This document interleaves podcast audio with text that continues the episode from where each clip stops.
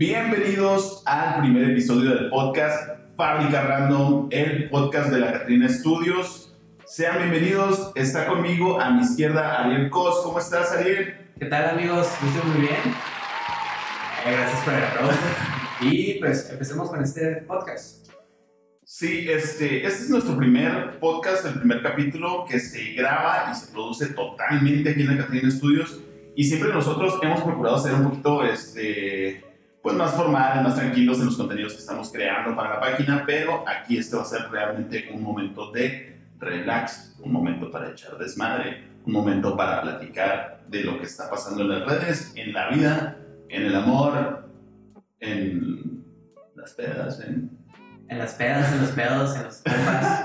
Eh, la verdad, sí, como lo dice Víctor, siempre procuramos hacer ese como contenido eh, profesional, serio, pero este, como lo dijimos en el nombre, es temas random y dar nuestra opinión, ver qué onda y esperemos que les guste y que nos estén siguiendo semana con semana para descubrir más de lo que hablemos. Bueno, y quiero mencionar que no por ser de cotorreo es menos profesional, ¿no? Aquí, si tú tienes una idea para un podcast, si quieres grabar un podcast y te juntas con tus compas y cotorreas y dices, eh, güey, deberíamos de grabar un podcast, pues vengan aquí a la Catarina Studios, comuníquense con nosotros en nuestras redes sociales, también síganos en nuestros proyectos individuales. Ariel tiene su página de Instagram, de Facebook también. Sí, de fotografía. ¿Cuál es? ¿Cuál es? Es Fotografía Ariel Cos en Facebook y Foros by Ariel Cos en Instagram, ahí es en inglés. Y pues estamos subiendo semana a semana diferentes sesiones que estamos realizando y diferentes reels y cómo se estuvieron haciendo todas las sesiones. Síganlo a mi compa, excelentes fotos, 10 de 10. Y pues aquí Víctor está volviendo al tema de las reseñas de películas, de, de hacer montajes chuscos, de todo eso, güey. Oye, se están cocinando dos que tres videitos por ahí. Vamos despacito porque apenas vamos volviendo. Esperemos que ya el cine se recupere chido. Esperemos que, que ya vayan mejorando las cosas, ¿no? Pero de momento se están horneando dos que tres videitos ahí. Este, fuera de lo común, pero pues chidos para render. Síganme en YouTube Render Blog, le escriben ahí Render Blog, les sale el canal y se suscriben porfa, se los encargo. Está, estoy también en, en, Instagram y en Facebook, ahí me pueden encontrar como Render Blog. ¿Sale? Y acá entre nos, a ver, Víctor, ¿tú eres Team Kong o Team Godzilla? Ya, así bien, bien. Aguante el chango. Puro Team Kong, la neta. Bueno, y empecemos con los temas que, que planeamos este, esta semana. La verdad hay bastante que hablar, tanto de diseño y de cosas totalmente locas que pasaron este fin de semana. Porque este fin de semana Bad Bunny debutó como luchador en la WWE. Oye, sí, güey, qué pedo. No, pero ya había debutado, ¿no? Ya había salido antes. Bueno, es que en febrero, enero, perdónenme si no me acuerdo bien, estuvo en el Royal Rumble uh -huh. haciendo la presentación del sencillo Booker T con el luchador Booker T. Ah, y sí. de ahí hubo como que un pleito con uno de los luchadores que es The Miz. Y uh -huh. en la Royal Rumble el luchador destruyó todas las consolas y todo, el, todo lo que él usa para lo que viene siendo interpretar la música. Ajá. Y Bad Bunny salió a hacérsela de pedo, así como que, eh, ¿por qué me destruiste esto, puto? ¿Sabes qué? Te voy a madrear.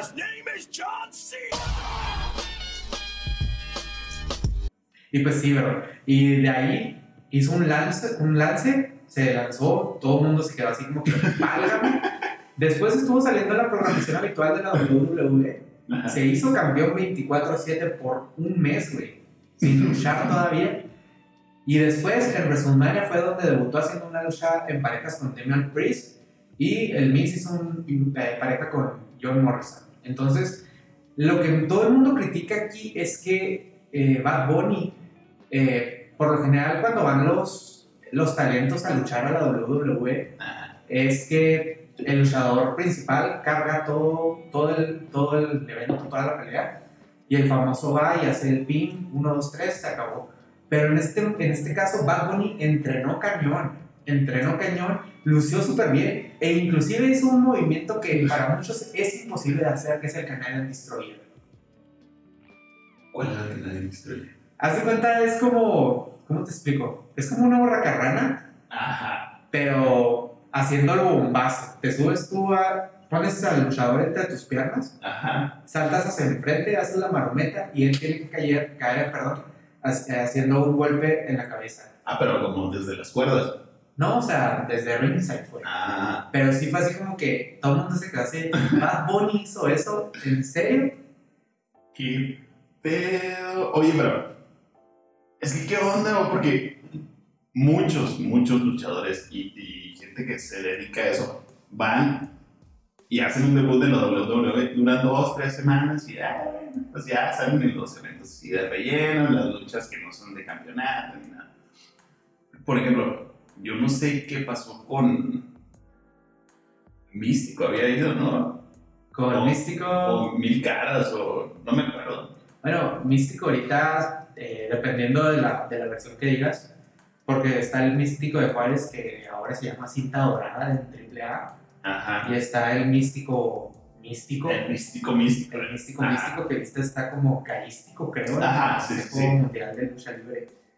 Y sí, o sea, es algo que mucha gente criticaba de que como algunos luchadores no tienen esa oportunidad y le dan la, la oportunidad a cualquier pendejo que, que, que vaya exactamente. No tiene 300 gramos de músculo. ¿Qué onda? Bueno, no he visto mucho cómo, está físicamente, pero es como que, güey, ¿cómo va, ¿cómo va a ser?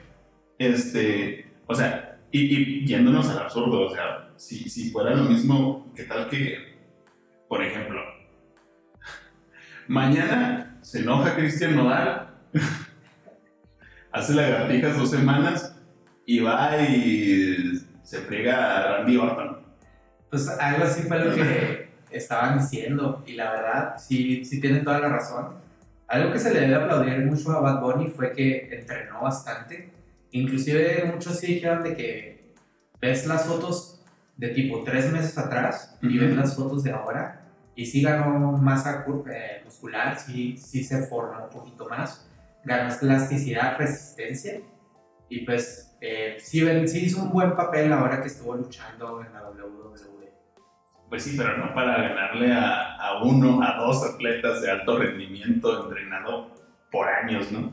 Pues sí, pero eh, bueno, aquí entra toda esa dinámica de, de que la lucha estadounidense es más, Es de veras, acuérdense. es más espectáculo y todo eso. Entonces, eh, lo trabajaron muy bien, vendieron una muy buena historia y al final ganó, debutó, fue campeón y uno de los campeones más jóvenes de la historia de la WWE.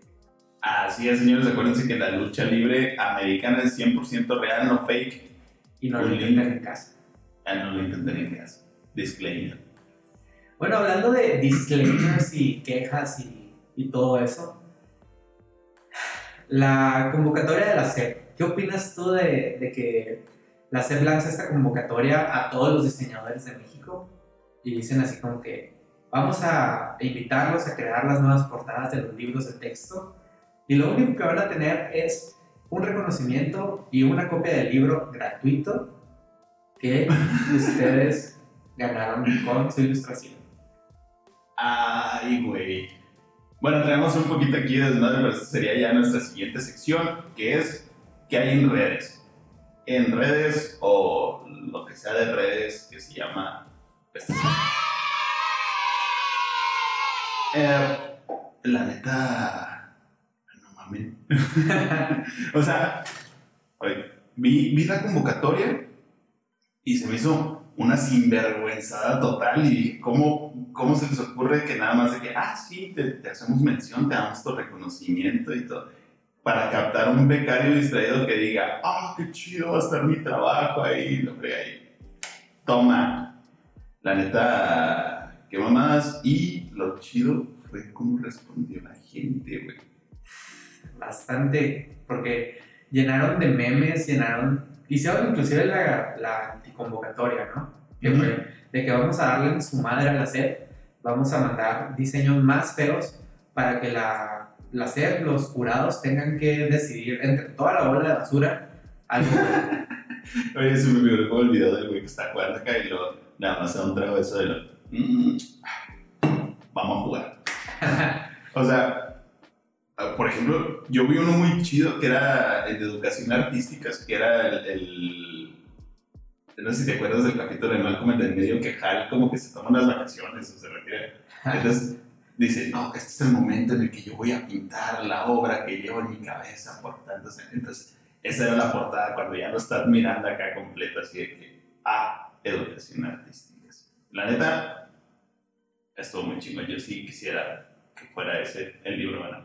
Uno a mí de los que me gustó hablando de Malcolm en el medio fue donde este Malcolm quiere aprender a patinar y que Hal también se pone así en modo de perra, tú sabes, así como Ah, que su, su traje de brillantina, sus patines acá y que empieza a patinar con la de... We are the champions. Tin, Ah, Entonces, esa empieza así ya todo el capítulo, ¿no? Y está la, la escena donde, como tú dices, están, está bailando la de We Are the Champions y que está el Jalacá todo entregado en el libro de texto también de artes artísticas.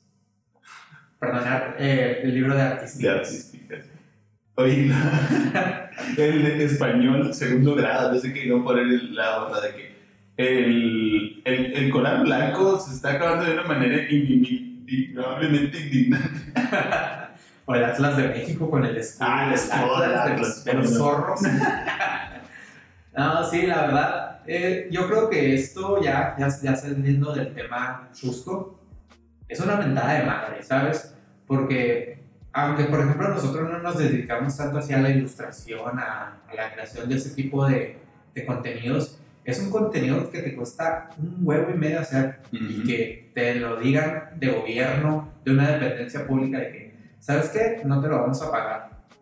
Es así Sí. como que, oye, pues, ¿dónde está valorado mi trabajo? ¿Dónde está esto? ¿Dónde está aquello? Por eso, tu artista, tu diseñador, cobra bien tu trabajo porque pregúntate, siempre pregúntate, ¿quién regula los precios? ¿Quién dice cuánto vale cada diseño, cada, cada trabajo de arte que tengo aquí, no? ¿Quién te va a decir? Nadie más que tú, tú le vas a dar el valor que tu trabajo tiene y si te dicen, te voy a pagar tanto, o si te dicen, no te voy a pagar, mándalos a la chingada, porque va a haber gente quien sí valore tu trabajo, quien sí te pague, quien sí le guste, quien sí lo quiera, quien sí todo. Entonces, no te dejes de ese tipo de tranzas. Sí, y es que también está ahí el tema de que a veces como freelancers, como, como personas que trabajan independientemente, ignoramos, por ejemplo, el, el saber cobrar la hora hombre, la hora trabajada, que viene siendo desde cobrar el equipo que estás utilizando, el espacio que estás utilizando, si estás pagando algún servicio como luz, internet, agua, todo lo que te lleva atrás para poder trabajar día con día, no lo sabemos aún valorar a veces. Entonces, eh, pagamos el precio de novato, si quieres decirlo así. Sí, y es así como que falta de, de, más que de administración, de conocimiento en administración de uno mismo, ¿no? Sobre todo como freelancer y a veces por no perder la chambita de que, ay, me salió esto, va, lo vendes muy barato o por decir, es que voy empezando, es que apenas es, no, tú sabes cuánto vale tu trabajo y pues órale, hazlo y véndelo a lo que consideres. Va a haber quien sí lo quiera, quien sí lo valore y quien sí te dé tu lugar, ¿no? Como, como trabajador. Y es que también yo creo que, como tú dices, ¿no? El lugar de trabajador y todo eso, ellos como que yo siento que querían evocar esa emoción de decir, este puede ser un, un trabajo mío que va a ser reconocido nacionalmente, ¿sabes? De decir de que, ah, puede que yo, Ariel Cos, tú, Víctor Galindo, que apenas acabamos de salir de la universidad, que, que tenemos los sueños por delante, todo eso, eh, se te presente esa oportunidad de decir, ¿sabes qué? Puedo que una dependencia pública publique uno de mis trabajos, mi primer trabajo quizás, Ajá. un currículum impresionante, entre comillas, Ajá.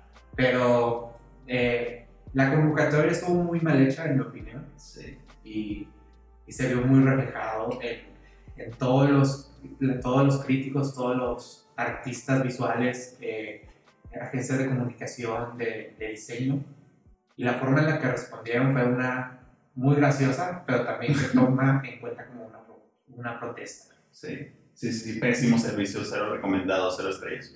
Eh, Y hablando de cero estrellas. No, no, espérate, espérate. Ah, quería decir, este, um, ya se me olvidó qué quería decir. No, no, mira, ahorita, ahorita te sale, pero Ah, ya, que estamos, ya. que estamos en estas mamadas. Ah, no, o sea, querían evocar así como un sentido de patriotismo, de decir, ah, bueno, yo diseñé el- la portada del libro de texto gratuito y aquí está, y viene mi currículum, y es algo que, que me va a llenar mi currículum, me va, me va a abrir más puertas, y la neta, jódanse, o sea, de todos modos, de una o de otra manera, yo voy a llenar mi currículum, y muchos, todos los jóvenes que quieren trabajar y que quieren ser artistas, van a llenarlo de una o de otra manera con o sin su ayuda. Mejor, si van a hacer una convocatoria, llenen la cuenta de banco de la persona más que llenarle el currículum, porque de todos modos uno le echa pegazos, ¿no? Y ya se puso. Igual, igual vas a necesitar las cosas, ¿sabes? De que vas a necesitar la computadora, vas a necesitar en algún momento hacer un cambio de equipo. Claro, Y todo eso no se valoró.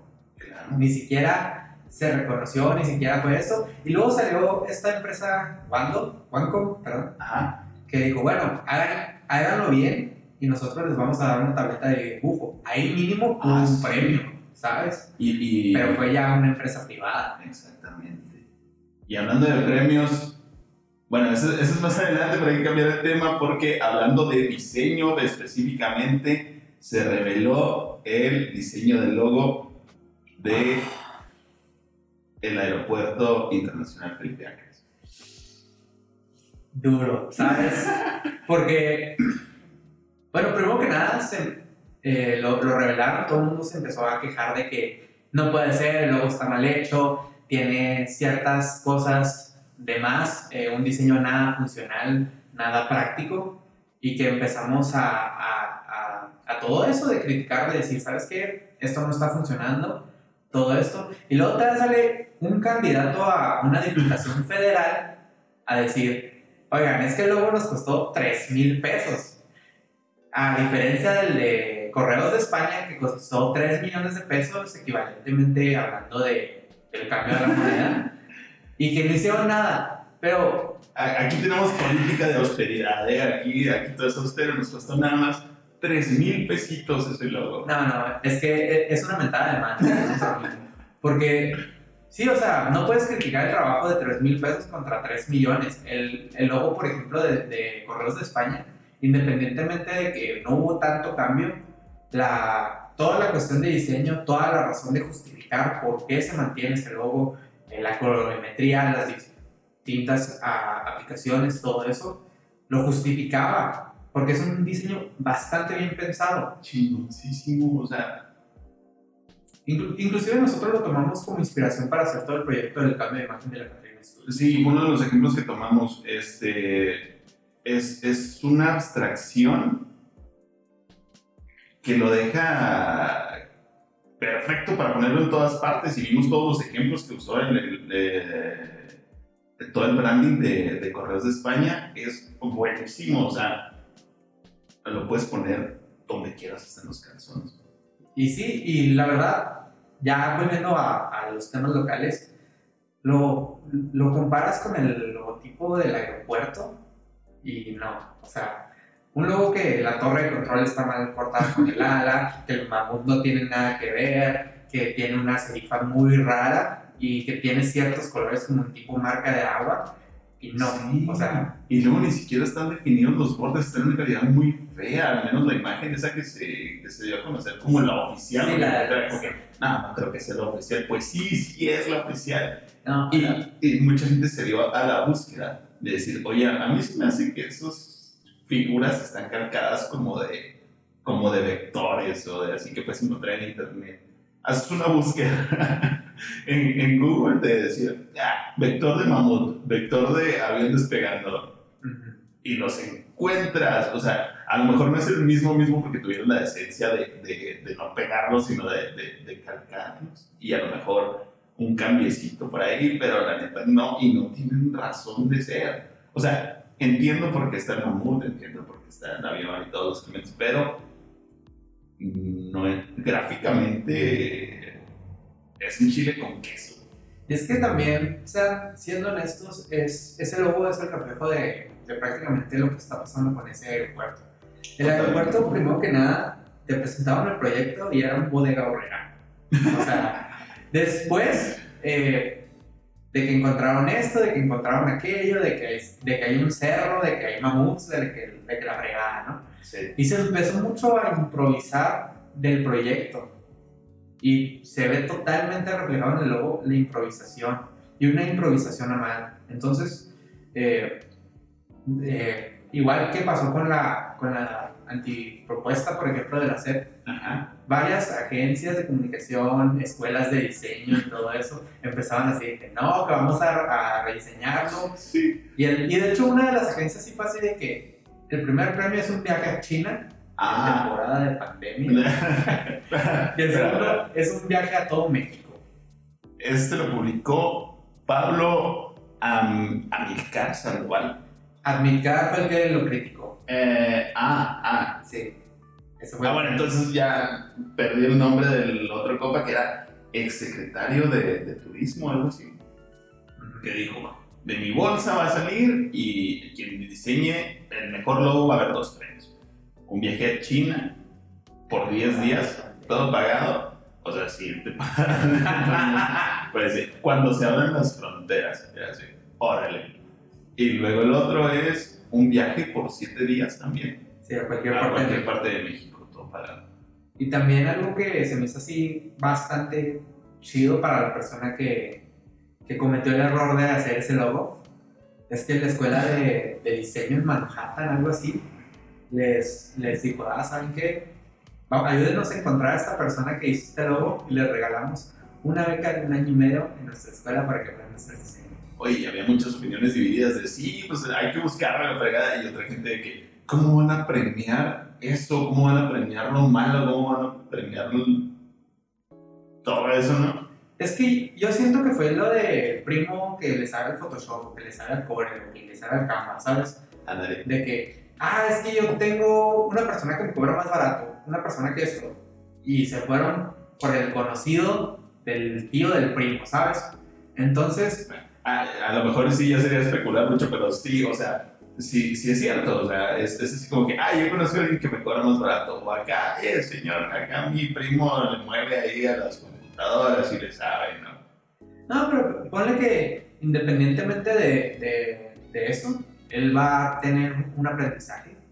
Ajá. Y si lo encuentran, qué chido, la verdad, quisiera yo una beca así. Pero yo, yo estuve investigando y eh, está cabrón, no, no lo encuentras por ninguna parte. Sale quién fue el que lo registró, quién es el representante, tal, tal, tal, pero el diseñador mm, no sé. Y creo que ese es uno de los misterios que se va a quedar para la historia. No, pero pues, es que, ¿quién quiere que le reconozcan ese logo? Yo no. te, te, te quemas, te quemas laboralmente hablando. Ajá. Entonces, eh, yo creo que por debajo del agua se va a hacer así como que, oigan, es mío.